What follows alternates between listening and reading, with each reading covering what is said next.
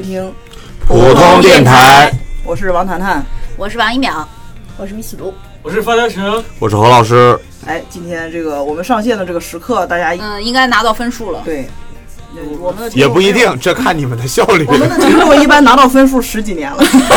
我们复读的第一第二年，这这是继我们去年这个做过高考这个系列的节目之后，今年又到了这个这个高考季，这个高考季和去年不太一样的地方是今年这个特殊情况，所以往后延了一个月。对，所以我们的这个节目上线呢，也相应的往后延了四个月。确实也不多，确实也不多。冬冬冬季高考啊，和韩国高考是一个时间啊。对，所以那个呃，我们看了一下这个今年高考的这个几张卷子和这个题目哈，就是确实也都看不懂，能聊聊的也就语文。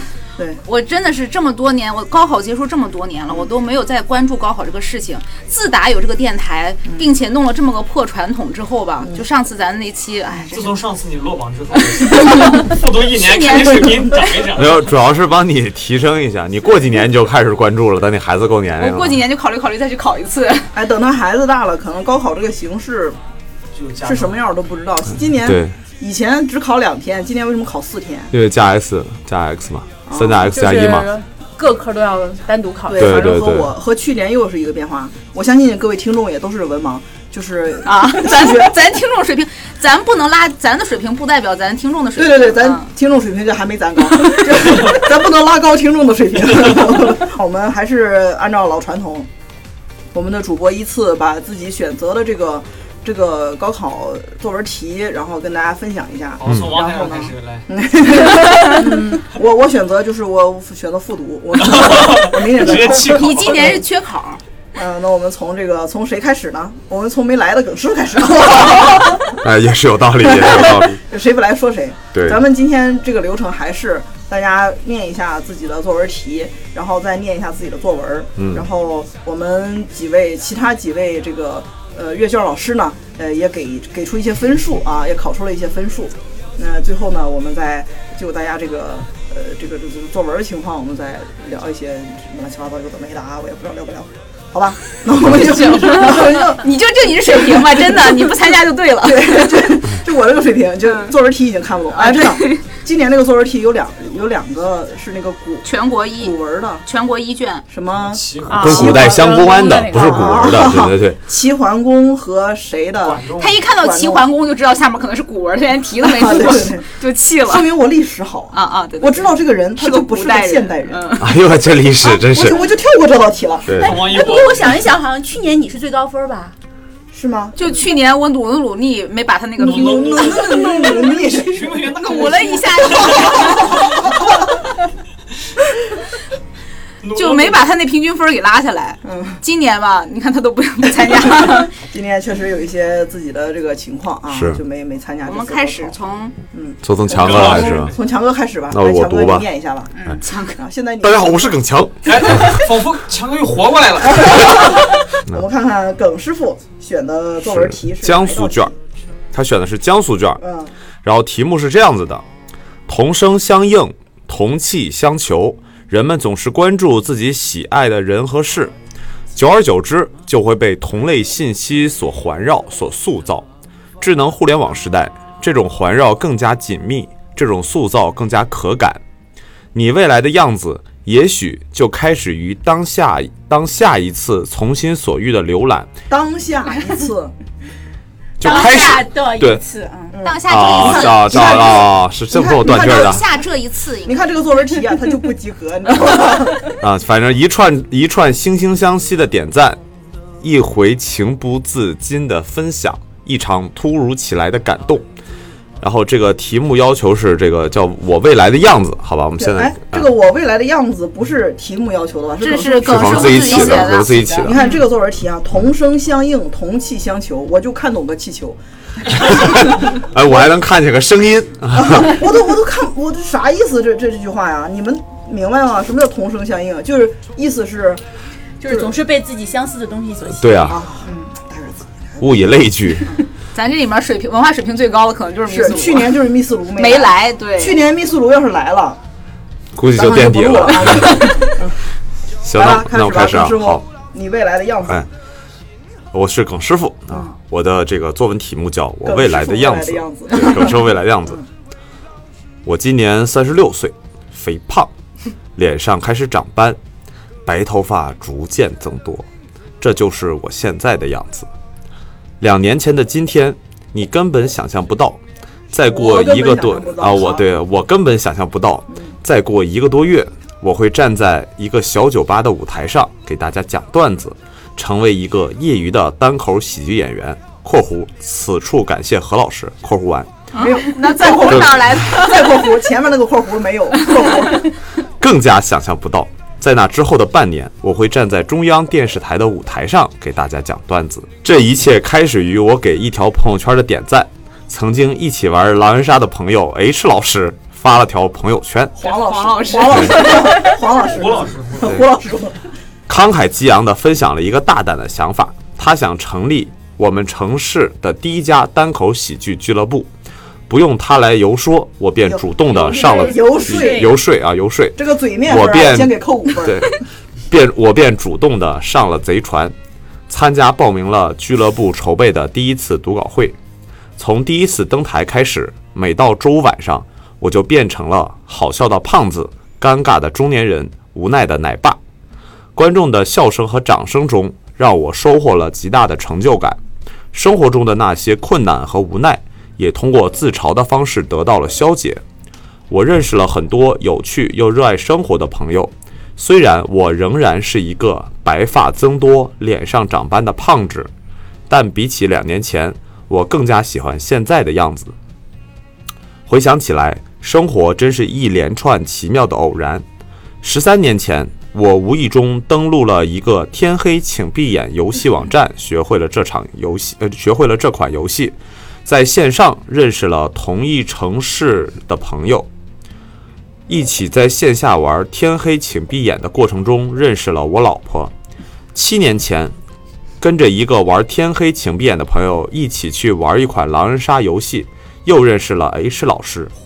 两年前，对，两年前看到 H 老师成立单口喜剧俱乐部的朋友圈，又投身了单口喜剧的舞台。人生就像一盒巧克力，你永远不知道下一颗是什么味道。其实生活并不单调乏味，我们需要做的就是鼓起勇气，把下一颗巧克力打开。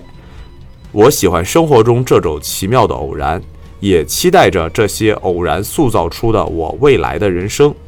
未来的我会是什么样子，我不知道。我知道的是，我要在有生之年对这个世界充满好奇，对喜欢的、对喜爱的事物报以热情，对身边的人满怀真诚。这样，未来的我就会是自己喜欢的样子。完。好，念得好，念得很好。对，主要是我念得好。普通话非常标准。嗯，那是。哎，我发发现一个问题，哎嗯，怎么回事？他提了三四次何老师，就提了一次他自己的老婆，而且你看，他老婆是在《天黑请闭眼》这个游戏认识的，闭眼的时候就他老婆闭闭上眼才找到他的。你 睁了眼就不是。如果是六十分满分的话，作文满分六十吗？不是五十吗？哦啊，你老考五十，但不代表满分。哎五十很高分了，如果满分满分六十，五十肯定可能满分是六。十吧？对呀，嗯，六十。反正我当年是六十哦满分。是六十啊。我记得是六十，因为现在改革考了。生看完规则再来考，好吧？你看啊，满分如果是六十分的话，我可能给一个嗯四十八或者是四十五不左右。能或者给个精确的，嗯，现在就让七吧，四十七四，十八和四十五取中间值是四十七。因为不能有点五嘛。我会愿意给五十分儿，啊，这么高吗？对，我觉得耿师傅写的这个感情都是到的，就是他。而且就是一一点一点的铺陈出来的，然后讲到了最后，然后就是把这个东西拔高一下，写一下他的这个体会和样子，我觉得还挺到位的。对是？吧？对，你想他作为一个，对他作为一个这个公职人员，就是你永远都理解不了他，想象不到说他能做这些事情，嗯那不就是因为现在有这个机会吗？他才能这么做，所以我觉得特别好。所以你给多少分？呃，我给的话，我会给五十，对我在这儿算平均分。啊，然后我对，那会给50我我要给。鉴于你们刚才对我我写的那篇的评哎价，，你这个 你不能提，你不能，你不能这样啊，你不能这样。嗯，四十五分吧。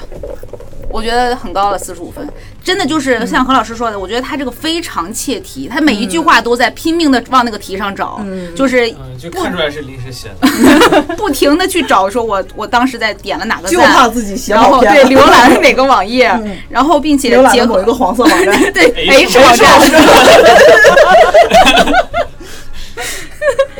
就是这个性感 H 老师在线发牌。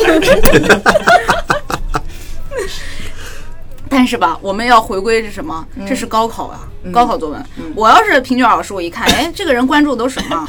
又是那个脱口秀，又是游戏，又是狼人杀这这孩子没前途呀！还什么我的未来？我要以我的一个人生经历来驳斥这一段。嗯，就是嗯，我中考作文，中考我们那年的作文写的是我要为他什么投上一票，就类似于这么一个作文题。嗯，然后一般同学写的都是什么谁谁谁选班长，我要为他投上一票；谁谁谁选生活委员，我要为他投上一票。结果那一年吧，就是恰好我我爸就是没在国内 管我，然后于是我就看电视看的很多。国内裸官嘛，这是要。没 有，哎，裸关关自己出去了，把妻子孩子放，这叫裸关，这留下人留着裸奔。不是说的是真的，就是那年正好中考，就是那年中考只有我妈自己带我，然后我属于那种还挺皮的孩子，然后于是这个呃正好那年有世乒赛，九二年嘛世乒赛，然后后来嗯我我我看了很好的时候我两岁，闭嘴，这老师闭嘴。范老师无时无刻不在想着自己的终生大事，就这个人和我合不合适？女大三，女大三抱金砖，他大我多少岁？我都抱着套三十岁。然后，然后那年就是就是我看电视看的还挺多的，因为有视频在，很喜欢看。然后那一年是那个丁松，那年是黑马横空出世的，所以当时我写那篇作文的时候，就就。就特别自然而然的想到了这件事情，然后我就写了这个，如果要是有什么优秀运动员评选的话，我就要投丁松一票。这很好啊，然后这很正能量，很正能量。对，就是就是，但是，但他这个就不绝对不正能量不。觉得这个什么呃单口呃什么喜剧，然后或者说是你男人别别别别你是别夸我！你是，不正能量，我真觉得这个就蛮好。我们是站在什么角度来看？阅卷老师的如对如果说他是一个高高三的学生。如果以这样身份来看的话，那么他现在关注的点，因为他们说嘛，就是我们要关注的点在互哦，联网上。不是不是不是，你刚刚你之前咱们一起商讨说写作文的时候，是以现在的身份去参加高考写，不一，个是但是高三学不生。对啊，但是我们批卷是按这个叫老师，哎，这是节目效果，对对对对。不要太跟我过于跟我正当真，不要当真。但但我我同意一秒说的，就是一方面，如果在阅卷老师这儿，两点，第一点过于简单了，就是讲自己一些小事儿嘛，没有国家大义，对。这个孩子没有抱负，没上架。他这个。价值吧，一个是不够高，再一个是不够正。对，嗯，所以就是你如果在高考里、高考作文里面，他要求一些比较正的东西在里面，没错，你或者说，要么你要说你想写的稍微偏点儿，那你就一定要形式非常的出彩才可以，就让老师觉得哇，你这简直就是天才那种形式。那个王组长说的对，王组长说的对，我我我现在觉得得四十五分有点高了。啊是，我刚才我觉得我四十七都有点高了，我我准备再扣再再扣五分，我把四十二。同性分全全扣，你看，我我想明白了，这个这个王王王组长王组长，这是我们阅卷组组长王组长，他点醒了我，是吧就你看，这是这是什么？这是这是一个高考作文。那可是不是？你看，他说我怎么怎么样，意思是他讲述了自己的人生的生活的经历。对，那么他目的是什么呢？肯定是要给看这个东西的人一些一些分享，启发分享一些一些启发，哎分享一些感悟。是那么，假如说我是一个高考的孩子，嗯，我就看啊这个大哥三十六，十三年前就他从二十三岁开始，嗯，是吧？开始天黑请闭眼，开始狼人杀，嗯开始这个呃说脱口秀，还认识了黄黄搞黄色的老师，哎结果呢？先认识搞黄色的老师，然后结果是什么呢？嗯，结果是他三十六了，肥胖，脸上长痘，头发增多，哦，这都是被逼的，是吧这是一？个反面教材。你看他前面，你你你，我们调整一下思路啊对如果他这是一个他的认认认过书啊啊啊我三十六岁，肥胖，脸上长斑，这就是我现在的样子。都是因为我十三年前都是因为误入那个网站，你也说得通，是是是是是。我觉得这个这太负负能量了，我扣掉能量分五分。你扣到所有同情，他有什么值得同情？自己多的同情，对呀，就一分，对对对，一分。呃，就就四十二，好吧，给我改分来，重新改来那个书记员，许书记员给我改分让他。妈重新报，重新报。对，我我我们俩还是五十，一个四十二，一个四十五。啊，对啊，，我不四十五啊了，我不45十。哎呀，两个五十，一个四十，一个四十那。我三十九，你们俩你们俩拍卖来了是吧？你自己算好吧。我四十二、四十五、五十、五十啊，嗯，哎，潘那个潘老师没给，嗯，我四十嘛。啊，我四四对啊，我四十一。不是，你说说原因啊？你不喜欢在哪儿？他他这个中间啊重复了一次。嗯，有一段有点乱。这把这两段都删了的话，我可以给满分，但是哎，但是字数不但够，字数不够，只能给三十。啊，很不巧。哎，非常合理，非常科学的一个对，非常科学一个计分方法，特别。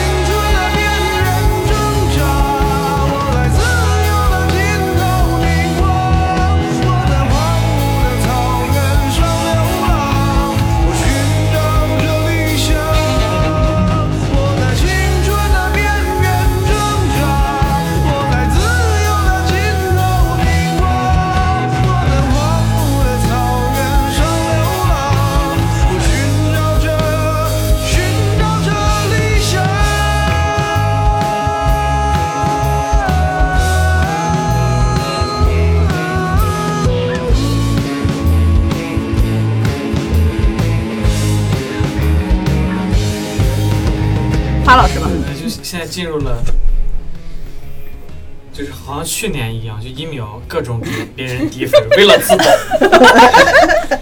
也没保住，只是为了让自己输的不要那么难看。没事，我们最后可以让你难看。想难看也不好说。啊，我的题目是疫情下的距离和联系。你的你的作文题是哪个题？全国全国新高考啊新高考，新高考，哎，我觉得这个题目不好写，他竟然写选了这个，因为我实在不想哎，往下翻。疫情的不是山东卷吗？不是吗，不是，山东选的这个，哦我，先念一下题目：啊：阅读下面材料，根据要求写作。面对突发的新冠肺炎疫情，国家坚持人民至上、生命至上，果断采取防控措施，全国人民紧急行动，人们居家隔离，取消出访和聚会，娱乐体育场所关闭，政务服务网上办理，学校开学有序推迟，太单压了，你看。要唱起来了。公共不是我这是读题目。啊啊啊！好，你啊唱。公共服务场所设施设置安全一米线，防疫拉开了人人们的距离。城乡社区干部、志愿者站岗值守，防疫消杀、送菜购药，缓解燃眉之急。医学专家，这这是啥呀？这是些啊？请综合上述材料，以疫情中的距离与联系为题写一篇文章啊，不少于八百字。连题目都没读完，就这种不尊重题目的形式，我先扣先先扣五分扣扣，嗯，呃，就就站着说话不要，不写了，八八扣分。嗯，来吧，开始你的表演。就疫情下的距离和联系，就来过我家的人都知道。没来过，嗯，好，就别别别写了。你看阅卷老师一看啊，没来过啊，就就来过我们家的人都知道啊，我家门口的春联儿寄托了我发财的愿望，日日财源顺意来，年年福禄随春到。横批是一张时常更新的物业费欠条，条子上有总金额，有明细，有零有整，精确到小数点后两位。红色的底子，喜气盈盈，是掌心的朱砂痣，是门框的文字写，是映日荷花别样红，是春满乾坤福满楼。哇，这段好，你不是说你没有引诱吗？明明就有有呀。有有好好，好好好，你都不知道是谁，在什么时候去贴上的欠条。如果你不去观察，你还以为它是自己长出来的。我趴在猫眼上观察了一天，才发现是物业工作人员半夜穿着白色连体防疫服，飘摇的走到门前贴上的。能感觉到他的行动非常不便，有多不便？他贴条的时候是摘了头盔才咬断的透明胶。疫情期间物资十分紧缺，但我们小区唯独横幅不缺。我们小区的横幅和宣传栏换的比平时勤得多。我们的横幅见证着中国的历史轨迹，扫黑除恶，精准扶贫，一带一路，垃圾分类。这横幅不是挂着玩的，因为都一一实现了。这是后来这些横幅无一例外被扔进了可回收垃圾桶。有捡垃圾的大妈就把横幅捡走卖钱，从而实现了精准扶贫。大妈带着这些横幅，一带就是一路。我们的宣传栏一共三块，每次只换中间那块，新的贴在旧的上面给挡住，表示心向党中央，展示了抗击疫情的决心。后来收费大哥加了我的微信，发给我一个微信收款码，他说这是他们工作的一项创新，云办公，文明催收。我这一想，你这是把扫黑除恶的横幅也给实现了。大哥每天都和风细雨的跟我聊天，二月份祝我生日快乐，四月份祝我清明节快乐，合着我就活了俩月。恢复正常上班之后，我的愿望居然实现了，日日财源顺意来。没错，我被裁员了。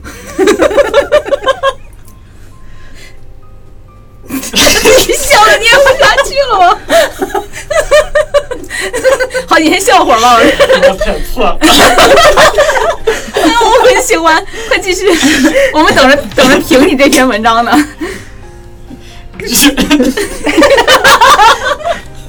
你干嘛？就每每天无所事事，不是你到底要干什么？写段子的把自己给逗笑了。对呀、你能不能有点专业素养？比如每天无所事事，只能站在窗口看小区门口堵车玩。由于我们小区设计不合理，每天早高峰都会堵车。物业领导就领着小区的保安疏导交通，保安非常热于，他就会挥舞着胳膊喊快点走，但实际上已经堵到不能快点也不能走，这不是疏导交通，这他妈是在许愿呢。用心灵感应来汲取宇宙的正能量，同时挥挥动双臂，气流形成局部空气气压差，实现辅助涡轮增压。人海中，你一眼就能看出哪位是领导，领导就是不一样，因为他挥动胳膊都格外快些。为了展示他扎根一线，领导特意站在人人都能看到他的马路中间，车辆怕压着他，纷纷减速绕行，结果造成了刮擦。领导不愧是领导，不但胳膊挥得快，跑得也快。我失业了，想把物业费结清，离开这个伤心的城市，但我不想搭理这个变态大哥，于是我就下载了我们物业开发的京城一家人 APP，网络缴费。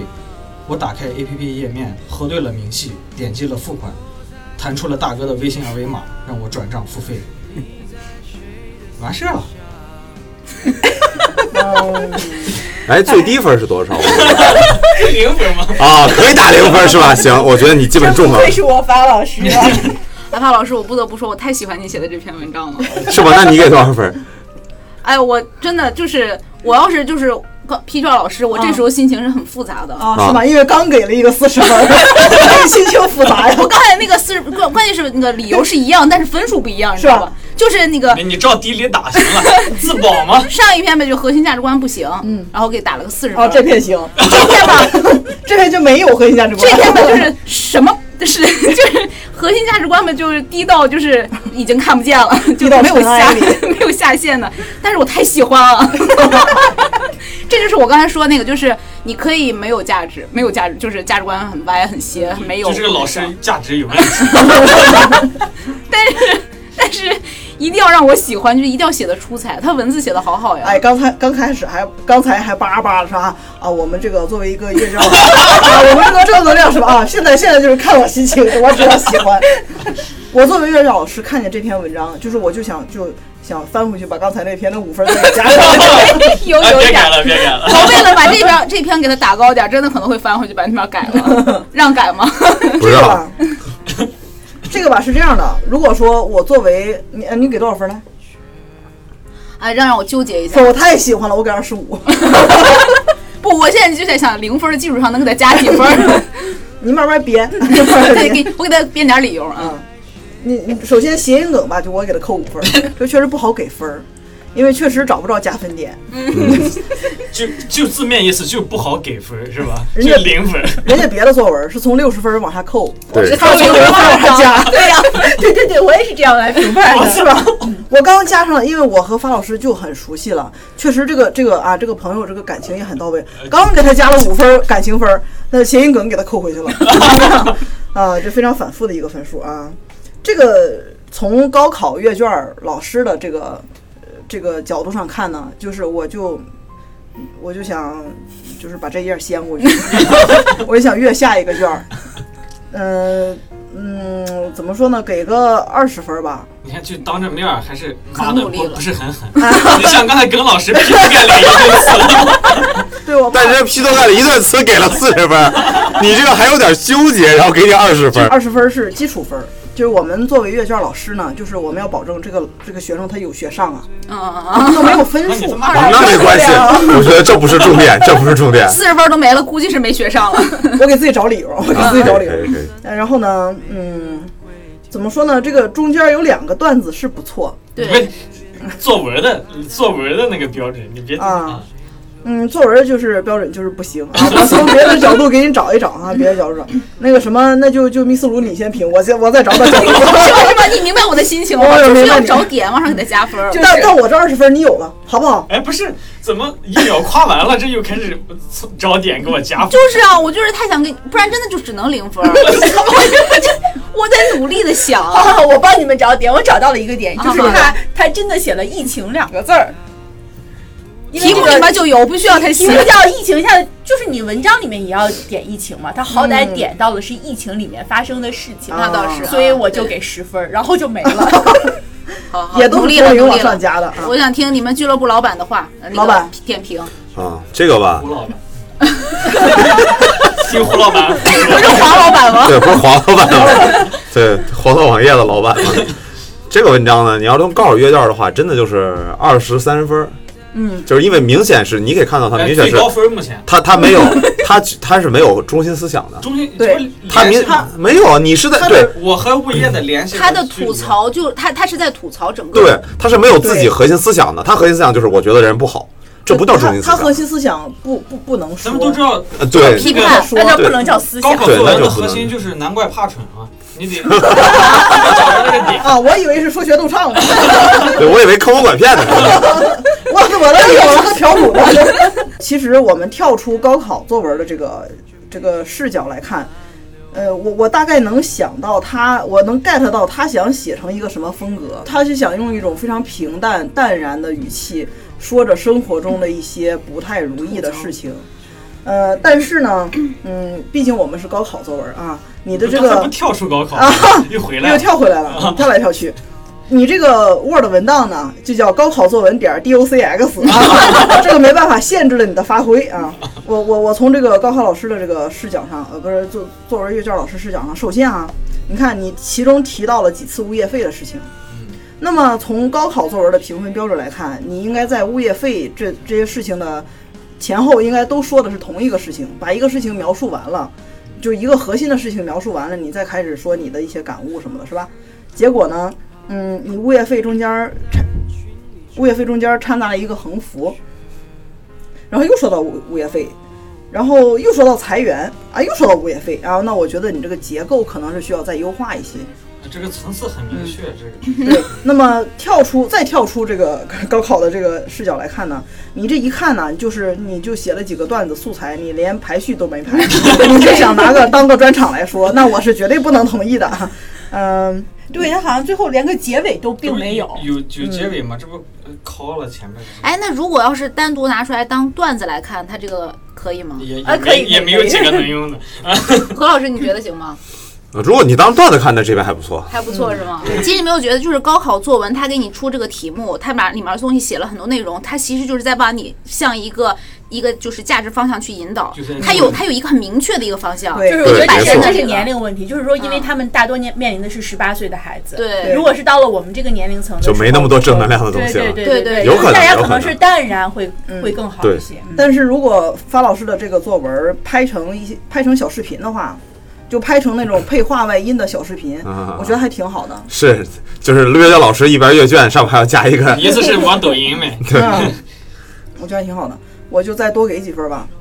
嗯嗯，二十五吧。我我一开始的时候看完发老师，然后后来我们俩的阅读这个速度差不多嘛，然后后来觉得嗯这个应该是最低分了。后来看完淼淼的以后，然后我就问了谈谈一句，我说哎哎你你这个最低分的有没有纠结？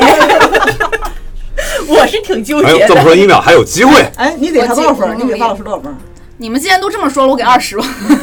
你看，你不要从众嘛，没有没有，想给五分就给，没关系。那就二十五，那就二十五吧。二十五，不是因为我这二十你给谁分？全你给多少？我是三十七嘛，三十七我。分数很高了，真的真的很高。他这个真的真的很高了三十七是一个正常作文的分数。刚才耿师傅的才得四十分，这个三十七分，他跟耿师傅的完全没法比。对呀，嗯 本来不是在一个层次行上的。二十五点五分，三三三二十七，好吧，到底多少？三十，反正反正你是最高分，二十七你也是最高分。三十五吧，三十五吧，我三十五吧，重新二十二十，你给多少？二十五，二十五，二十五，你给多少？三十五。我多那五分就纯粹是喜爱他的作文，不是人。正好二十五。就因为我为什么给的分很高，就确实是在在我他念的时候，我脑海里是有那个小视频的那那种感觉。那画风是吗？对对对，他的文笔那种感觉就哎呦，是，还文笔，我的天！他这完全写剧本的样子他完全就是哎好，我就喜欢他的这个对，文风就是完全是那种突然在床上坐起来说我是王大锤啊！哎，我是一对对对就这对对对对，是这种的。而且他的语气也很像，声音也像。。对对对其实刚才在耿师傅那一篇的时候，我今年三十六，我肥胖、长斑，还有白头发。我我以为是这种画风我要取消，后来突然就正正能量起来，我就觉得有点那个。可以可以，行行二十五分。二十五分，对，可以，我觉得挺挺好的。挺好挺好。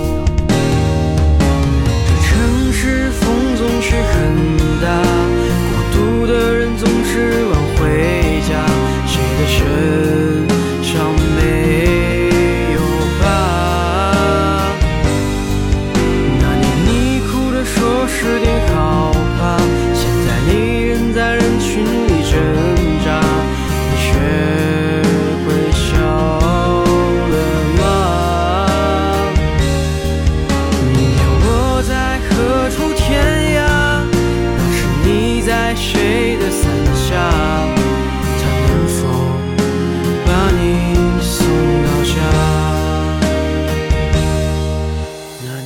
下一个来谁的？下一个那个密斯卢和对他们俩挑一个我呃对下一个密斯卢吧，然后就何老师，然后就行可以最后他啊，好吧？垫底儿是吧？哎可以然后垫底儿垫底儿。，那密斯卢我我现在密斯卢我现在来要提，嗯，我写的是国三卷儿，题目是这样的：人们用眼睛看他人、看世界，却无法直接看到完整的自己。所以在人生的旅途中，我们需要寻找各种镜子，不断绘制自画像来审视自我，尝试回答我是怎样的人，我想过怎样的生活，我能做些什么，如何生活得更有意义等重要的问题。毕业前，学校请你给即将入学的高一新生写一封信，主题是如何为自己画好像，与他们分享自己的感悟与思考。如何为自己画好像？对，就是他这应该是这个艺术班的这个，其实我对这个题目有意见啊，因为我也写的这个，我我后来我写一写中一就半儿。写不好就对题目有哎，对，我就是这个意见。咱们有一说一啊，就不可不敢瞎说呀。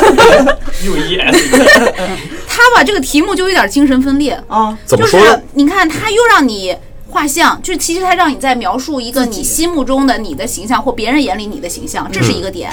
他又在后面说了一个你的人生是怎样，意义在哪里？他又在他又让那你在指在这让你好像要写你的人生目标和一些就是呃人生观、价值观之类的东西，一个就是两个完全是两方面的所以呃内容。你为啥选这个题目？哎，一言难尽啊！那那你有一说一嘛？对啊，就是，我觉得，我觉得他他的这个想法是是说如何就是人该如何审视自我，对，嗯通过审视自我，然后塑造自来己来更好的自己，大概这这这这个，嗯，大家都正经点儿，好好欣赏密斯卢这篇这一封信，作文。嗯，对。啊信，因为他是要求是信的题材，所以最后嗯就写了封信。嗯，亲爱的某同学，你好，欢迎来到你的高中生活。十五岁的你是执拗的、随和的、热情的、安静的、可爱的，还是酷帅的呢？你看，一提起一个人，我们就不禁为他画了像。这个画像既是别人对你的印象、评价，更是自己对自己的定位、认知和期待。画家梵高用画笔为自己画出了痛苦而快乐、怀疑而自信的自画像。作家海伦·凯勒为自己用笔写出了睿智、坚毅、充满了执着与爱的自画像。正处于最好年华的你，打算用怎样的色彩、怎样的笔触为现在和未来的自己画像呢？我以我的个人体验，在这里给你几个不成熟的小建议。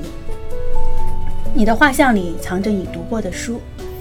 季羡林老先生说，在未见世界之前，书籍是世界的外延；待到见过世界，书籍便又成为世界的注脚。在当下这个与世界初见未见之时，你必然有着太多的疑问。读书可能更像是柴米油盐一样的生活需求，虽然书里不会都直接写明答案，但是那些看不见的养分会让你在某一天豁然开朗。哎，真的，你早应该清清嗓子，我都憋了好长时间。喝口水，喝口水。嗯，白岩松做过一个比喻：人生如围棋盘，读的书就是上面的棋子，从星星点点开始，然后书会引导你找到书，继续读下去，逐渐积累，子就连在一起，在棋盘上形成势，人生也就形成势了。所以，多读书，读好书，必然是人生画像的重要一步。你的画像里藏着你走过的路。我是个爱走走看看的人，也时常的想要旅行的意义。或许如古人说“读万嗯、读万卷书，行万里路”，或许如现代人说“见世界，见自己”，或许只是身心的一张一弛，或许是增加了生命的宽度。我喜欢的倒不限于这些。每次外出回来，沦为谈资，印象最深刻的都是那些不期而遇。再完备的功课也预测不了生命和生命在路上的相逢与碰撞。这些惊喜或惊吓，既考验了过往的人生积累，又成为未来的积累。似乎在路上的每一个落日和晚风都有了不一样的意义。你看多棒！你看多棒！当然，走过的路不仅仅指的旅行，自己的跌倒又爬起，所有哭过笑过的往事，爷爷奶奶的故事，伸手去帮助的人们，都是我们身体和心灵路过不能错过的风景，每一步都算数。看过了生命的无限可能，轻轻触摸人生的外延，会令我们一次次思考人生的各种可能性，会有推倒重来，也会有慢慢建设。所以，多实践长见识，也是人生画像的关键一步。你的画像里藏着你爱过的一切。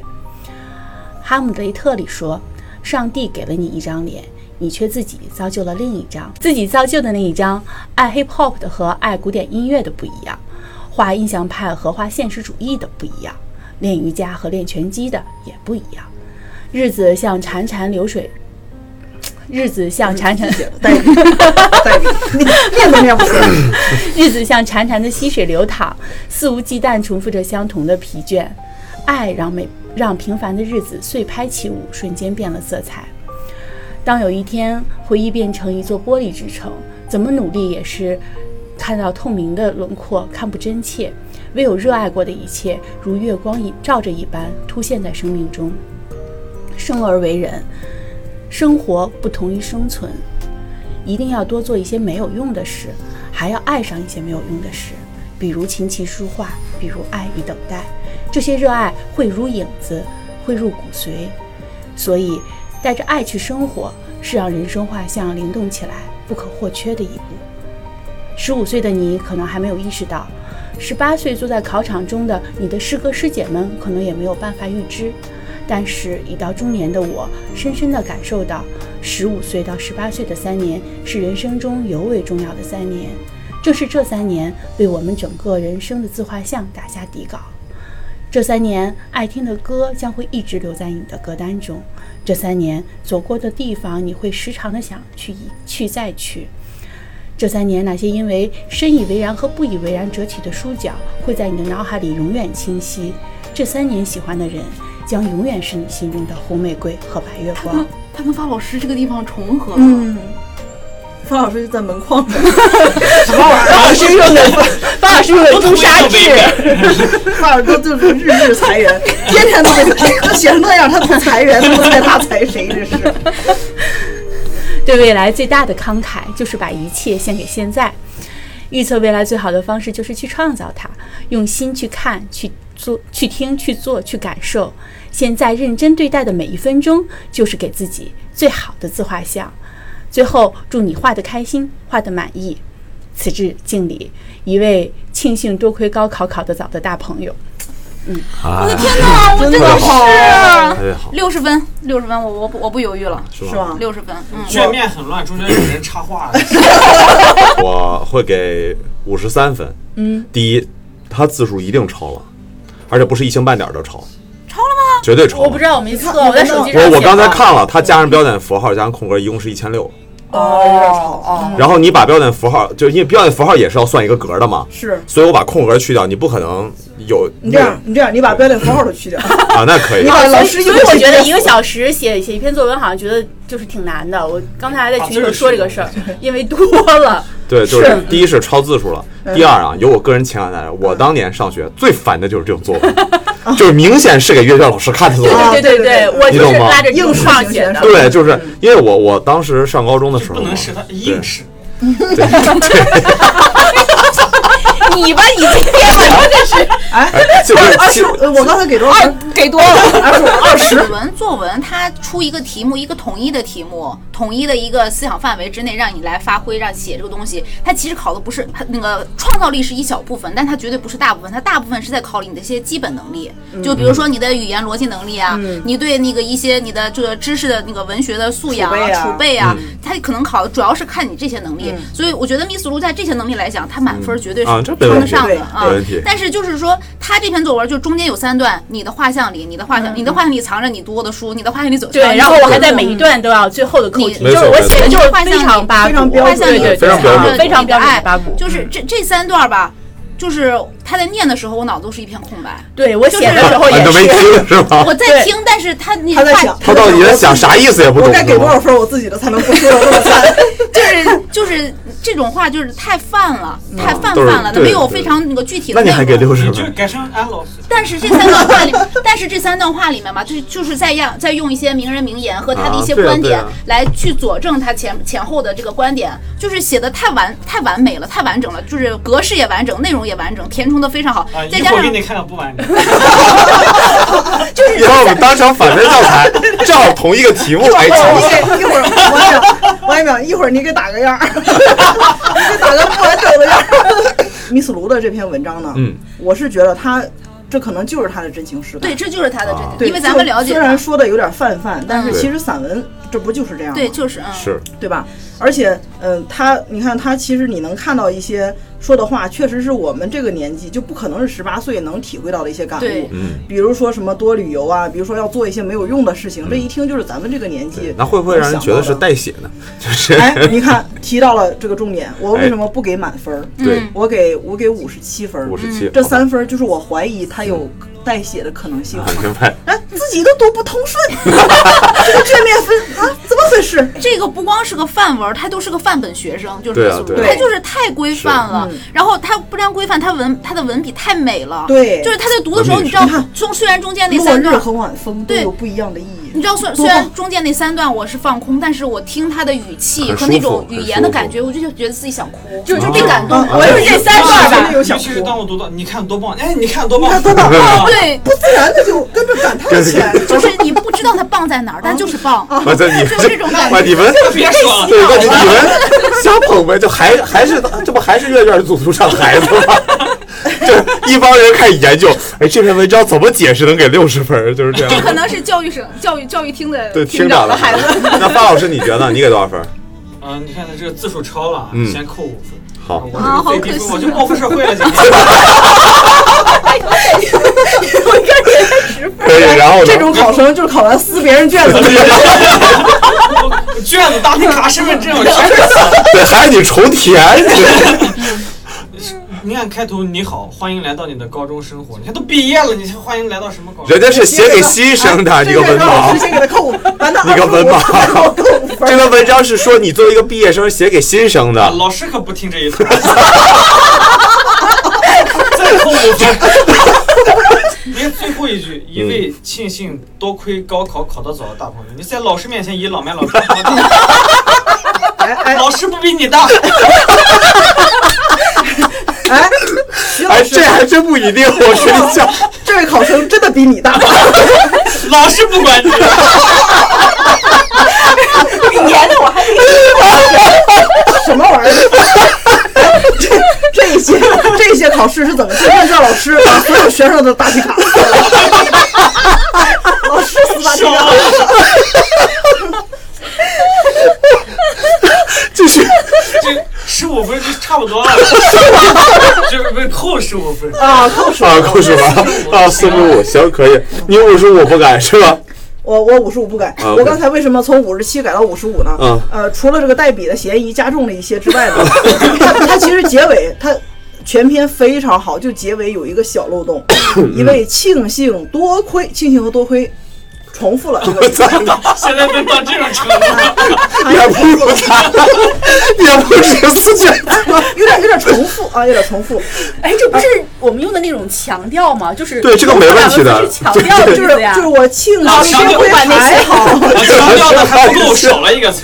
对，可以，少了个。还好啊，庆幸多亏还好，高考考得早的一位老朋友。少了个词，可以，五十三点二五，你你给多少分呢？我给了五十三嘛，啊，你给六，十，哎呀妈，六十，我给我给多少分呢？五十五啊，，五十五，你给多少？你他给四十五吗？四十五，啊对扣了三，扣了三个五分。给老师再扣五分。五十三点二五，你记住。三现在最三个小高分。对，给啊他记小纰漏肯定是最高分了。三个小纰漏都是由于老师可不管那一套。不是，哎，咱们这有个巨大失误啊！啊咱们当时一开始看范老师的作文，应该让他最后一个读，他明显现在报复心理。是这样的，你看他第一个文章给了五十啊，啊，对对对。你看咱们策略是这样的，我们刚开始光防了王一淼，没没防住方老师。谁能想到他是个撕卷子的人？是你们自己造成的。谁能想到这个乐教老师开始撕卷子了？我们看他乌龙少年成了恶龙，怎么回事你？看，我们从他作文里看，他都不交物业费，我想他是什么人？对，刚才没给我算思想品德。那你肯定够，那就负分，你得过去给老师送十分儿。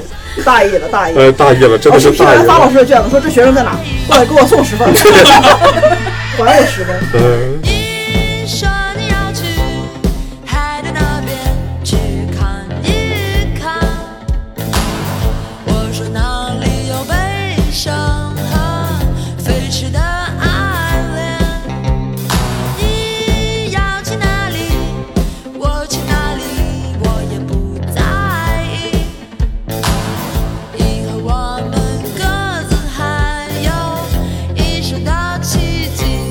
下面给？何老师我了，是。何老师刚才哎评别人可叭叭的评了，到他了。好吧，到我了。我怎么报复才好呢？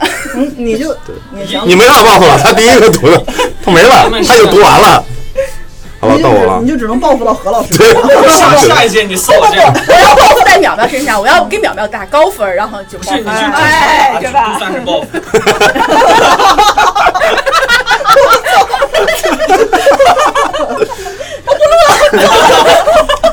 行了，到我了嗯，嗯你选的什么题？我这个是浙江卷儿，然后题目是这样说的：每个人都有自己人生的目标，也对未来的美好期望。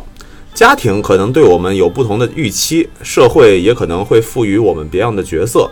在不断变化的现实生活中，个人与家庭、社会之间的落差或错位难免会产生。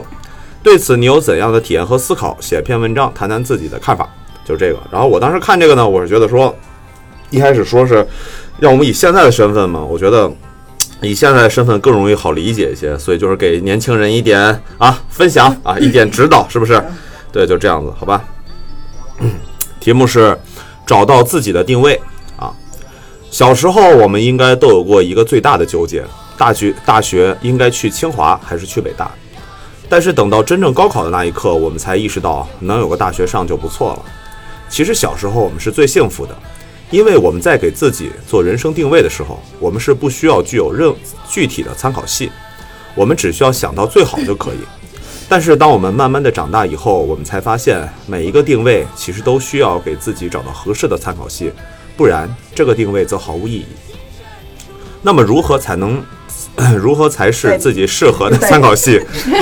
这就成了一个有意思的问题。小的时候，我们觉得我的参考系就是周围的小伙伴、邻居家的孩子；上了学以后，是我的高中、大学同学；工作之后，就是我周围的同呃客户、同事。同伙，这个作弊的同罪罪犯呀！对，犯罪同伙，报警了，真是。你会发现这个参考系在不断的升级，参考，你看，你看错别字啊，不断升级，而对应的难度系数也越来越大。你的位置可能从小学时候的天之骄子，慢慢变成了大学以后的泯然众人，最后到了工作以后，觉得自己完全跟不上大家的节奏。不过对于我而言，我认为参考系还是需要选，还是需要更加高难度的、更加全面的，这样才能真实的体现你自己所在的位置。这个就好像高考一样，如果高考考得非常简单，那么大家都没有区分，而只有有难度的考试才能更好的区分人群。同样，一个特别难的参参考系才能真正的让你感觉到自己的位置。毕竟，你可以从一个强的参考系慢慢的向下找，找到一个自己适中的位置。而如果是一个很一般的参考系，那么虽然你是第一，但是其实你强到什么位置，你自己也永远没有概念。在找到参考系之后，我们应该做的就是如何定位，自己是当鸡头还是当凤尾，这好像一直都是一个问题。我觉得这可能取决于自己对未来的生活方式的追求。如果你对自己的能力有信心，在参考系中比较，在参考系的比较中，觉得自己潜力无限，并且你认为自己的生活就是为了改变世界或者改变一些事情，那么你一定要找到一个特别优秀的参考系，从中慢慢的向上爬，通过自己的努力，慢慢的到达你所要的成就，完成自己的自我实现。同样，如果你觉得老婆孩子热炕头这种安逸闲适的生活是你的人生目标，那么不妨选择一个相对一般的参考系，在其中属于前二十的人群，用自己的优势获得足够大的利益。在这种情况下，更多的选择享受生活，而在工作和社交上不用付出太多的精力，花更多的时间陪陪自己的家人，找寻一下自己生活中的快乐，完成自己很多天马行空的想法。我从来都不认为这两种选择有什么优劣强弱之分，我认为这更多就是一种自我选择的方向。每个人都应该选择好自己的定位，选择好自己的参考系，这样的话才是一个属于你自己的人生。相反，如果你的定位和参考系是由别人为你选择，那你真的需要考虑一下它是否合适，是否真的是属于你自己心里想要的，还是说那其实只是一个虚幻的迷茫，虚幻到好像小时候我们想象北大还是清华一样的选择。所以现在，你要想，你有想清楚自己的定位了吗？结束，对议论文，这是篇议论文是吧？差不多吧。算是议论文吧。有论点。我再看看剧，对，我也我也返回来看剧，我也再返回来看题。坐标吗，太深奥了，是吧？这这这让阅卷老师就造成一种什么结果呢？就是你就比我强呗，你就是想这是炫炫优越呗，就是浙江卷的阅卷老师看了一下你的作文，嗯然后看打开了百度地图，看了一下自己的定位，哎，是在浙江呀，你这就写的是这个文文章吗？他，你看他的题目主要是让你找准人生定位，是这个意思对吗？嗯，那那他他其实是在说你怎样去找人生定位，他主要在论证一个参考系的问题，对是吧？嗯对就是怎么样来建立你的参考系，对以此来建立你找找准你的人生定位，没错，对吧？对，嗯，但我我对这个题目有自己的想法。您我觉得这个题目更多说的是，呃，角色的变化导致的一些一些预期上的一些落差吧。对啊，那所以就是参考系的不同，最后就我怀疑这个考生现实的他一样，他一开始说我的梦想是清华北大，嗯但是实际上我能考上个大学就不错了。嗯呃，其实他他有有在说这个题目但是他没有明确的表达出来自己的论点，对。就是一个议论文很很精对他的议论文，他他的论，所以我说他的论点有一点犹疑，就是他一开啊，始的论点不犹疑，他的论点我通篇读下来就听就感觉我耳边反复在坐标对 参考系，你要找准参考系，你要找准参考系。对呀、因为他是靠参考系这个东西来定位他的坐标。其实我我对这位考生啊，我我我分析是这样的，嗯，这考生可能就读题，可能就读了第一句，每个人都有自己的人生坐标，他把坐标吧就换了个说法叫参考系。哎，你想一下，你把他所有的参考系改成坐标两个字儿，非常通俗字数的一篇文章就不够了。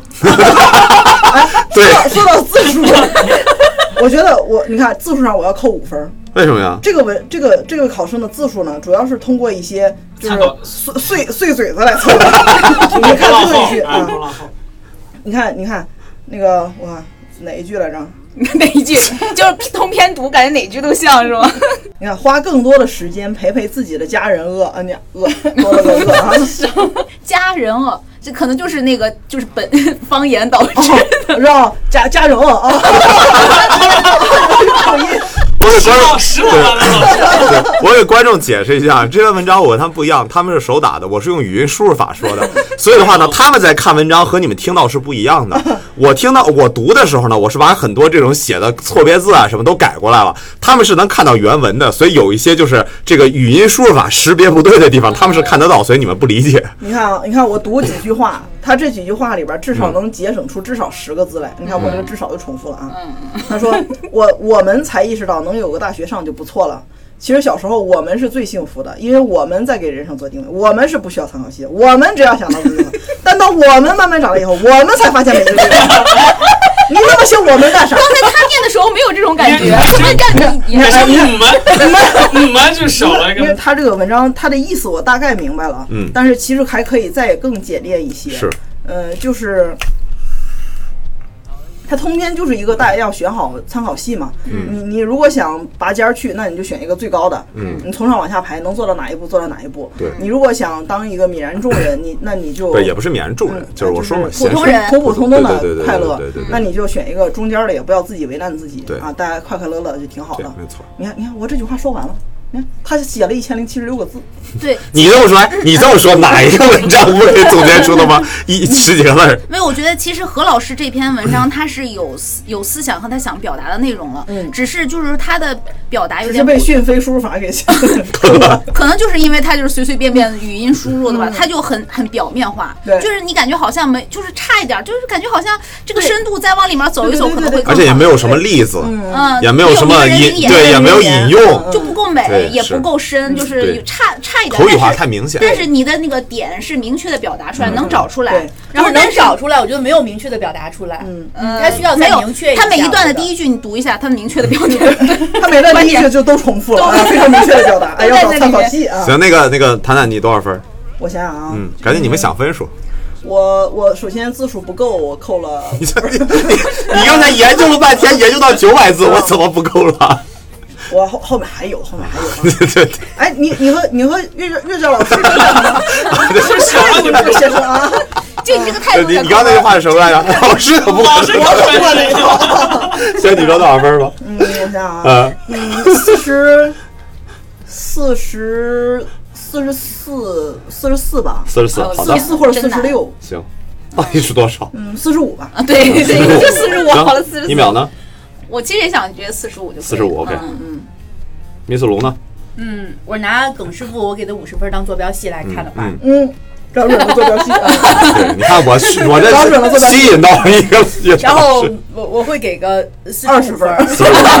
很统一。来到行，到关键时刻，来，对对于对于何老师这个学生啊，是。何老师，何何同学这位老师啊。咱们要，以鼓励为主，咱挑他的优点。你看，嗯，他很很有自知之明，呃知道自己有个学上就不错了。你看一上来就说，还有一个你看邻居家的孩子人用了个波浪号，很俏皮，就显示出显示出咱们高中生的这个朝气蓬 哎，勃，对对对，共青团员就应该。是是是，嗯，你看最后，最后你看他还问老师，你要想清楚自己的定位了吗？你看，他敢于挑战老师的权利，打破了第四堵墙。打破了，啥都破了。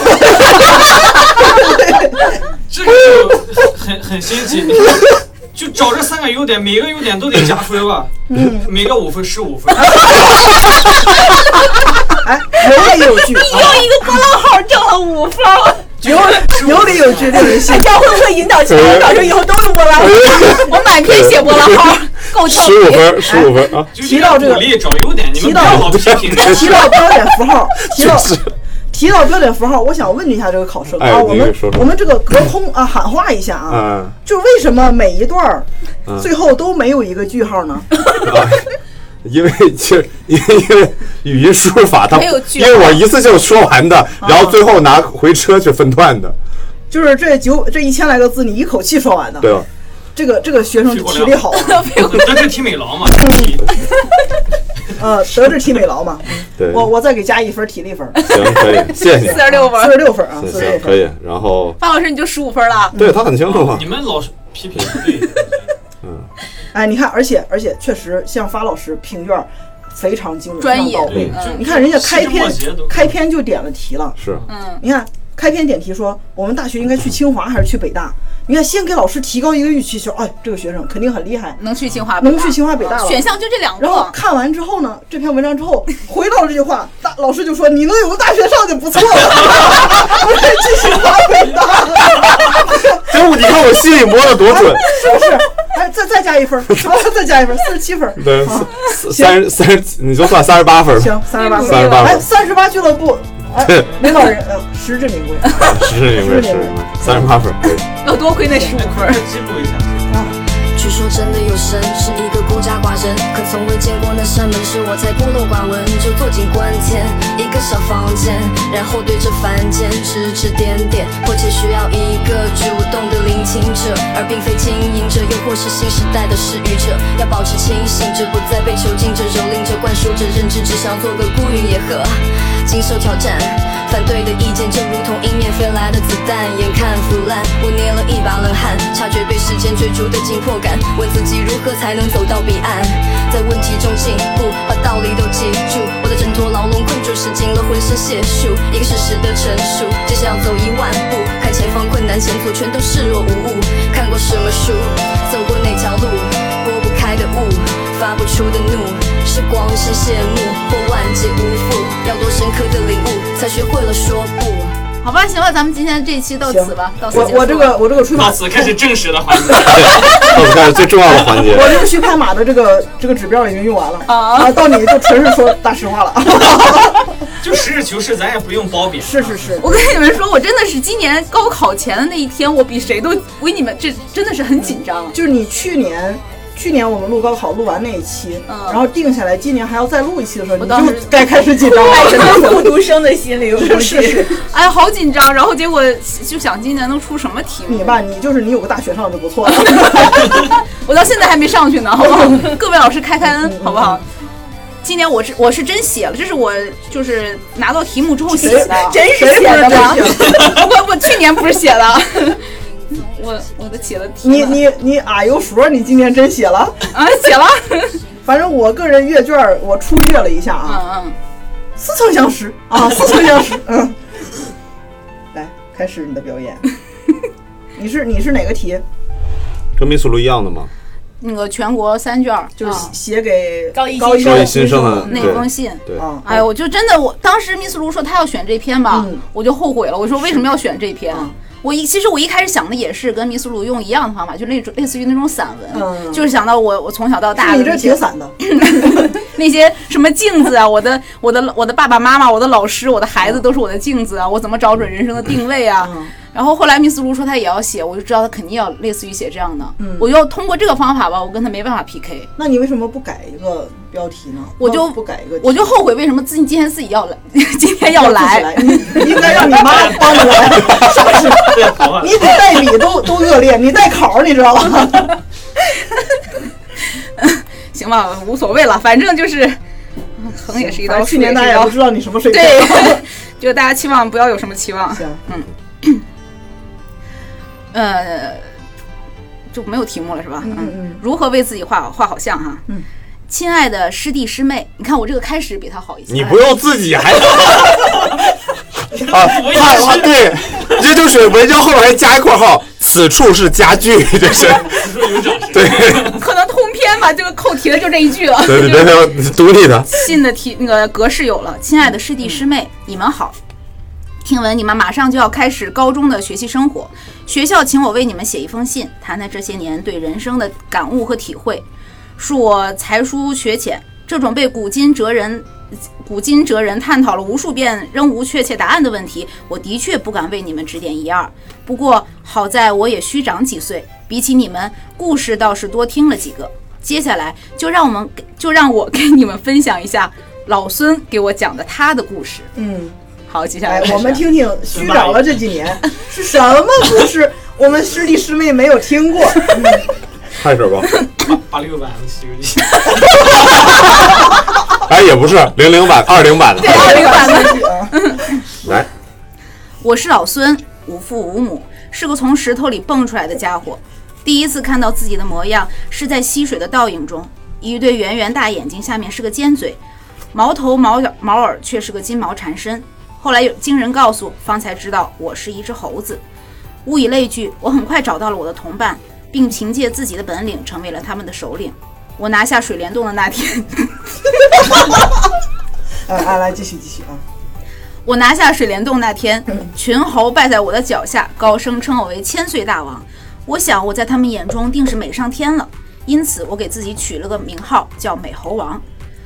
读到这儿，大家应该知道我是 对，我们发现了，他演的是那个六耳猕猴。花果山称王这段日子真的是真的自在快活，但这样的日子过上三五百年，却让我陷入了忧伤。我嫌猴生太短，只怕将来一去还要受阎王管制。为了要长生不老，我开始云游四方。功夫不负有心人，我终于拜在菩提祖师的门下。他说我走路像猢狲，便取孙字给我，法号悟空。学习期间，我不但悟性极高，还勤学苦练，很快就掌握了师傅传授于我的七十二变及各种法门。尽管如此，在父在师傅眼里，我本性顽劣，他怕我日后惹事殃及师门，便打发我离开了。你这到第第几集了？第 三、第三、四集左右啊。第五集来。嗯离开师门后，我便正式踏入了社会。社会猴，社会人儿。许是我觉得自己是一山之王，又有技艺傍身，便无所顾忌。先是打砸抢了龙海东海龙宫打砸，抢了，接着就打上了天庭。后面的故事想必你们也都知道。知道老多了，你别说后面的故事，这前面的故事我们都知道了。前面你都不用写。从俺是老孙的开始，后我就不用写。我给你讲大雷音寺的事儿。对你别整这前八十一难的，你整后面的。就是后人为我编写的大闹天宫的故事。虽然故事都是一样的，但每个人的理解不一样。有人说我是敢怼天怼地怼天宫，挑战权威、桀骜不驯的斗天士怼地怼天宫，就天宫和天不是一个地方，啊！对啊，嗯，天宫在天上，但它不是整个天。就天宫啊，它不作美 呀、它容不下美猴王。做呢不让做，对，嗯，也有人说我是品性顽劣、不守法规、我行我素那时候就有。法规了。有人说我是机智和勇敢的化身，也有人说我是冲动和无脑的代表。其实我想说的是，谁还没年轻过呢？回想自己扛着齐天大圣的旗子，拎着金箍棒，在天庭与与千百天将，嗯，千百天兵天将大战的场景，我觉得自己实在是太威风了。其实这里面想说太牛逼了，啊，就是怕那个高考阅卷老师没事不差这一点。不会有负分。当然，再威风的人也要为自己的行为负责。我最终还是被如来佛祖手一翻，压在了五指山下。哎，你你前面不说后面的事不说，想必你也知道，你怎么又开始说呀？人家就是意思意思。大闹天宫那段我没说呀，就是就是我以前多牛逼，我都不跟你们说了。当时怎么 被压于五指山下那五百年，对我来说是极苦的，却也让我有了时间思考。像我这种吸日月之精华集天地之灵气被大地孕育出来的灵物，不就应该注定有所 有所成就吗？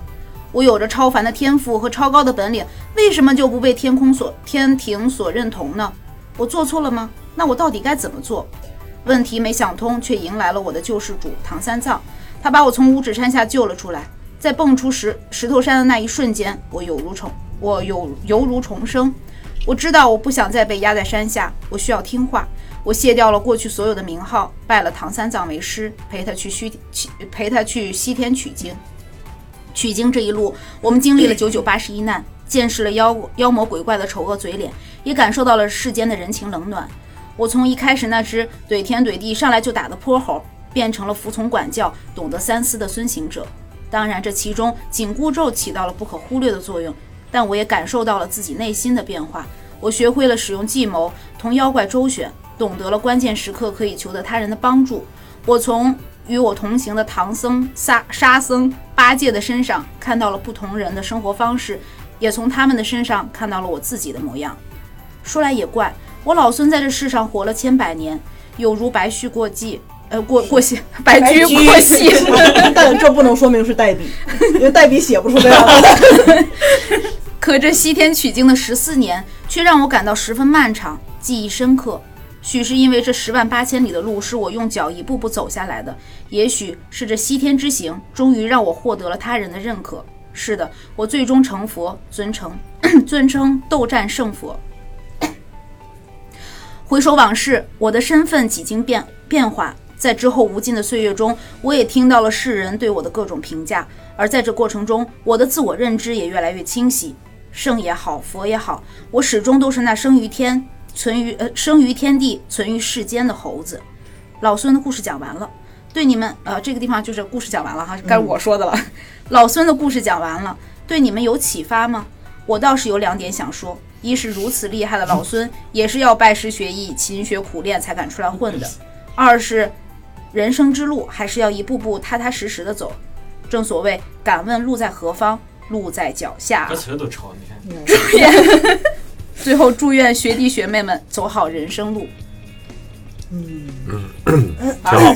这个这个文章吧，嗯，剧情你看你们怎么怎么都无处不知道该从哪儿下嘴是吗？你看啊，这个文章它它用到了这个句人称的转换啊是。啊，非常高级的一个技巧。对，是吧？从零分已经可以有有两分了啊，有两分了。而且你看，我们分析啊，嗯，这是老孙跟他说的故事跟作者说的一个事情是。吧？并且呢老孙还提到了这个唐僧八戒和沙僧。哎。那么作者是谁呢？那就只能是白龙马了。也不一定有可能是花果山里面其他的猴子。哎有可能。就是等到他这个取经结束以后嘛回到家乡退休以后嘛过一过退休的生活然后给大家讲哎想当年。对对对对对对所以作者是个什么物种？然后 为什么不能是一个生活在山林里的孩子呢？活那么长时间，你不太了解花果山当时定位，花果山周围没有人类是这，样连云港附近不是吗？连云港 是这样的，就一个猴儿都能跟你说话，你就不可能是个孩子不，人家都成佛了呀，后来。啊一。个佛的那个。哎，我们就不要这个追对，究，不要纠结这种小事，哎我们只看文章，好吧对对对？对我不要对作作者的这种隐私啊哎过多干预对对对不能暴露作者身份。对对对，这么隐秘的，对，不然罗老师会来找他。对，这个这个文章哈，就是嗯我如果是我是读信的师弟师妹的话，是，我看完这封信呢，就我就想把 我就 行也就这样了。我就我就不想要这样的师对姐，。一个高中毕业的高一我一个高中毕业师姐，这个是读了这么多年书，就看过一本四，就看过一版，就看过一版《西游记》，还是八六版的。就就我看完这封信啊，我就想跟我的师姐说啊，嗯就我说你瞧不起谁呢？《西游记》谁他妈没读过？我都上了高中了，我可能是针对的那小部分人群。啊，文盲文盲人群啊。嗯，那他们应该就找准自己的参考系啊。就是那些学业太忙，连电视都没时间看的人。大大姐这是四大名著。学业太忙，电视都没来得及看，都没读过《西游记》。哎，对对对关键在于是这封信是阅卷老师看，你是怀疑阅卷老师吗？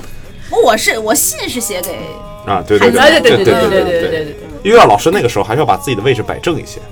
嗯，对，而且你们不觉得我把那么一大篇名著浓缩成这短短的哎呀啊？哎，缩缩写不错，缩写对你，你再你再简洁一点，讲一个猴、一个猪、一个人，还有一个和尚骑着马的故事，更快，就跟刚才王台长说的一样。你看我这多经典，而且你看啊，而且你看，你你这个你这个，但但嗯，哎，如果不好评，咱这段就过去好不好？好评，等我再想想啊好嗯，你行你先来，我先说，慢慢点我先说啊。我先说啊，我觉得这个这个 这个呃一秒这篇文章呢，还是有可取之处的，嗯对不对？就是学习了方老师那个方法，就啊，从零不不是分开始加。不是不是，我就说不不不，我觉得说就是我先说分数吧，啊我先说分数吧，我给三十五分。哇，能给三十五？我我觉得比樊老师那个强，因为他其实啊，我基本理解一秒想秒，因为毕竟有《西游记》背书。能差到能差到什么样子？对呀，就是说他想说的就是说你你们如果找着自己定位去看《西游记》，你看那孙悟空这个是吧？这就是那个密斯卢那个第一段里面，对对你的你的人生里就是藏着一本书，你看哎，我的书，对对对，他就是想你拿这个的人生里，借鉴一下我跟你说，只有这一本书。就是你我们可以看出来就一千八百字，我写不了那么多对，本儿，我我们也可以看出来，考生的这个知识面确实比较匮乏啊。嗯但就是说，他想表达的我明白了啊。然后就是三十五分嘛，就是你说太低，那其实你说你文章它按照这个命题啊，包括字数什么也没有什么大问题。嗯，对，嗯，读书少嘛，对吧？就你看他给谁看嘛，对不对？所以我觉得是没有问题的，我给三十五分。就是这扣题也没有什么大问题，虽然也看的没啥意思，然后就是而且你都知道下面要讲啥了，然后明天想讲到一半儿自己懒得写了，就是后面你也就知道了，是吧？我也就不写了，然后突然想了，哎，不是，这中间我有一段我还想写一写，我再给你写两笔。对，但可以看到考生这个很松散的这个意识，没有把它当做一门考试。人生这么重要的一门考试，考生不够重视我。我很重视的，你没去听听去年那一期好吗？听了，听了，听了，听了，听了。对，考生一直都是这个状态，行吗？来，这个台长你看啊，哎，你看这个这个这个文章啊，哎它前后呼应啊，啊。你看我们谁？你看我们谁的前后不呼应？他前后是怎么个呼应法呢？他的手法和你们的都不一样。我的天，他通过一种什么手法来呼应呢？是什么呢通过一种自相矛盾的手法来呼应。你看啊，他前面他前面说，你看我、呃谈谈人生的感悟和体会。嗯，对，谈谈人生有什么感悟？这种被古今哲人探讨了无数遍，但仍无确切问题的确切答案的问题，我的确不敢为你们指点一二对，啊。结尾的时候指点了一二啊，一是一是如此怎么样，二是怎么怎么样，非常扣题，非常扣题。哎，这个手法，这个手法非常新颖啊！我阅卷，我我阅了三十六年，我是个胖子，我的头发都白了，脸上都长斑，我没有见过这种自相矛盾的非常棒，非常厉害。可以，可以。所以这里你给我加几分？对对，我所以给现在我给你加？我我给你加五分。啊，好，嗯现在是多少分了？五分。现在我给他加五分，现在是三分。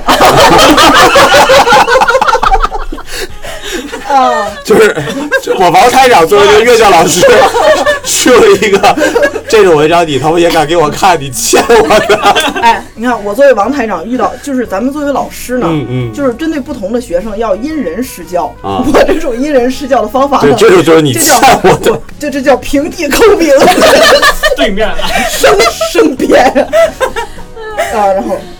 但是这咱有一说一哈，嗯咱这个这个是这里面体现的一些细节，还是能体现出这个作者的这个社会主义核心价值观和 这个正能量的。哎，你给说说。你看，来，你看啊，怎么说？哎找不着了。找不着，刚才想到一些，好不容易想起一个能夸他的词儿，你看，哎，当然啊，他觉得自己实在是太威风了，是齐天大圣。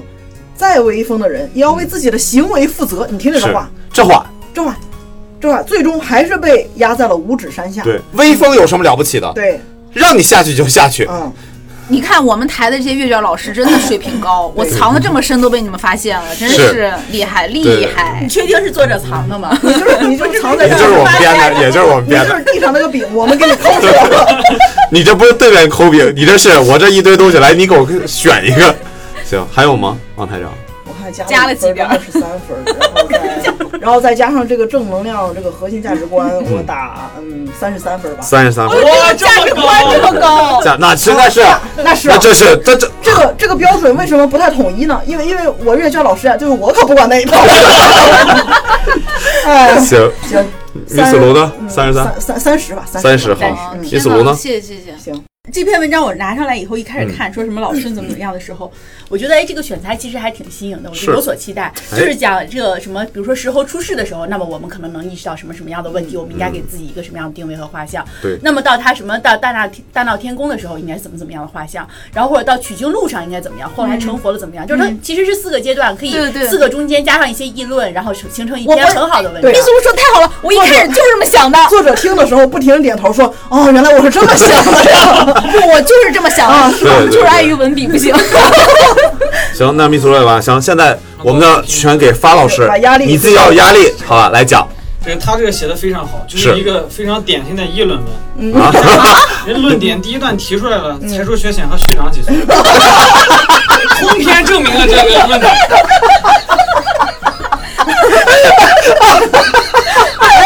我给你鼓掌，我要给你凑分加分。果然，果然才是学”习，果然才是学习。果然你学长几岁。然后然后呢？没了，就五分呗。后后边后边，但有提升的空间啊啊！很很有天赋。你看，嗯他写写了被压在五指山下，压了五百年。他原文写的是被压于五指山下的那五百年。观众想知道五百年是怎么回事啊？你从第一年往后写，你就过去了，哎，给读者一个想象的空间缺。了五百个自然段。哦，你按照日记的微信是吧啊？对对，一篇叙述悟空的五百年日记。就这个自传不完整，嗯对，是缺了五百年。是。嗯你看刚才一个亮点，嗯这又一个缺点，就抵消了嘛。啥玩意儿？他得找下一个缺点，这就给我扣上负的。对，呃，对，要不你想想办法，你给扣个负分，我们听听。一点一分，一分一分，可以，可以，可以。哎，行，一分啊，啊，一分。可以。让人感动了，你没给我打个负分，我真的二十四点七五，二十五分，比你高一分。我操！你是你是二十四点六七，我打一分，你是二十四点六多，所以我给你算二十四分。你是二十三点几，然后我给你算二十四分。啊，对，就比你高一分。就差你那一分。不是那一分基本没什么起不到用，嗯除四以后零点二五分意义不大。我给你加了三分，是不是起到了啊，那在这这这是这是关键的，三除以五六零点六分啊！对嗯对你。看看，嗯咱是那个对那个承诺的那个卡什么的，不是你不用，你帮他把那个物业解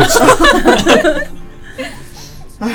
行，厉害厉害！行，特别好，特别好。我真的我看完王一淼这篇文章，我就 感慨万千。是吧？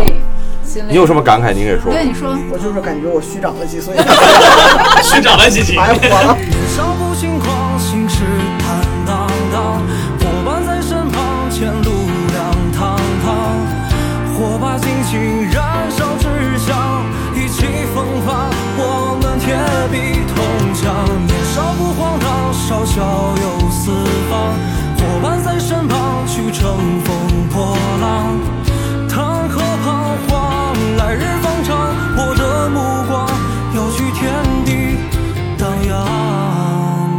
今年那个那个哪个卷儿有一个一条一条信息的那个，对，啊，那个很好写啊，经常没人写，为什么没人写？太大了，怕扣不了，呃，太好，太太那个大了。这种很大的题，其实用最好写写。那种小很小的事情写的非常好。哎对。我本来构思的是我本来构思的是就是一个真事儿，就是我上大学的那个一个姐妹，她家里可能也是稍微有点困难，嗯，她家稍微有点困难，因为她上大学了嘛，给她买了一个手机，然后她爸自己也配了个手机，因为他俩沟通方便嘛。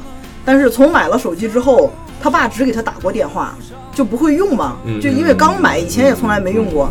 大二还是大几的时候，有一天就是吃完饭，然后我们在宿舍就学习或玩也好，他爸突然给他发了一条短信，嗯里边就俩字儿“你好”。嗯，然后就是就，然后他就给他爸打回去说怎么了？他爸说就我就研究了好几个月，我终于研究会了怎么用短怎么发短信，给你发了个你好。好想哭，好想哭。后来我这不是碍于这个房子这个破事儿，我就没写嘛。哎，我觉得我觉这得这个个这个短信就很好，对，我觉得蛮好的，很好写。不是，谈谈就是很喜欢写，就是就是他也很擅长写这种以小见大的嗯。他去年写的是什么烤冷面，我到现在为止都印象深刻。是吗？对我，都忘了。因为觉得挺香的是吗？哎，那你们在看全国这些作文的时候，你们有没有觉得哪一个题目特别难写，完全没思路？哎，风景名胜那个，风景名胜，没有，我觉啊得那个好他写带他去爬啊。山吧，顺便拍个照片。风景名胜那个太难了。那个那个那个好那个写啊是主持人大赛的一个题，对，首先你要就，介绍自己家乡就好对啦。从人文，然后什么什么地理，然后什么什么对呀、所以你要你要有这个方面的储备啊。呃，我我我讲道理，我是我是挺同意，我是挺同意那个文章挺难写的，嗯，因为第一是确实可能没储备他，写不出彩来。对，而且很难写出彩，很难出对彩啊是真的，很但是难出彩但是写一个就是嗯 普通的是可以写出来的，那个不难写。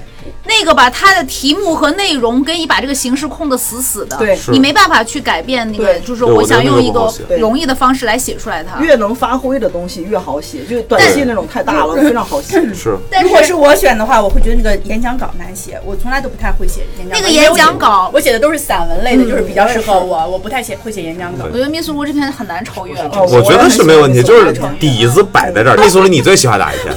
耿师傅那篇。啊，就是就百哎，三十六我这里面是什么东西来着？就是啊我三十六，胖子长斑白发我人生啊，他喜欢玩游戏那篇。啊，就玩游戏。那为为什么呢？你给评价一下，用你的这个中年人，对专专业我觉，得他写那嗯篇充满了感情，让我可以看到他就是写文章后面自己的对自己的这种，呃，无论是评价、感受都在里啊面，以及对自己的他那篇文章有一种回望自己的人生路的那对这种感受。所以说，那个孩子们也别太紧张，就是你看，对反正已经像我考完了像我这种写出这种这种水平作文的人，也好好的活到现在，对你看也自力更生了。你看，你看，王一淼台长虽然虚虚长你们几岁 而且才疏学浅，这不还是在电台里给你们指点一二吗？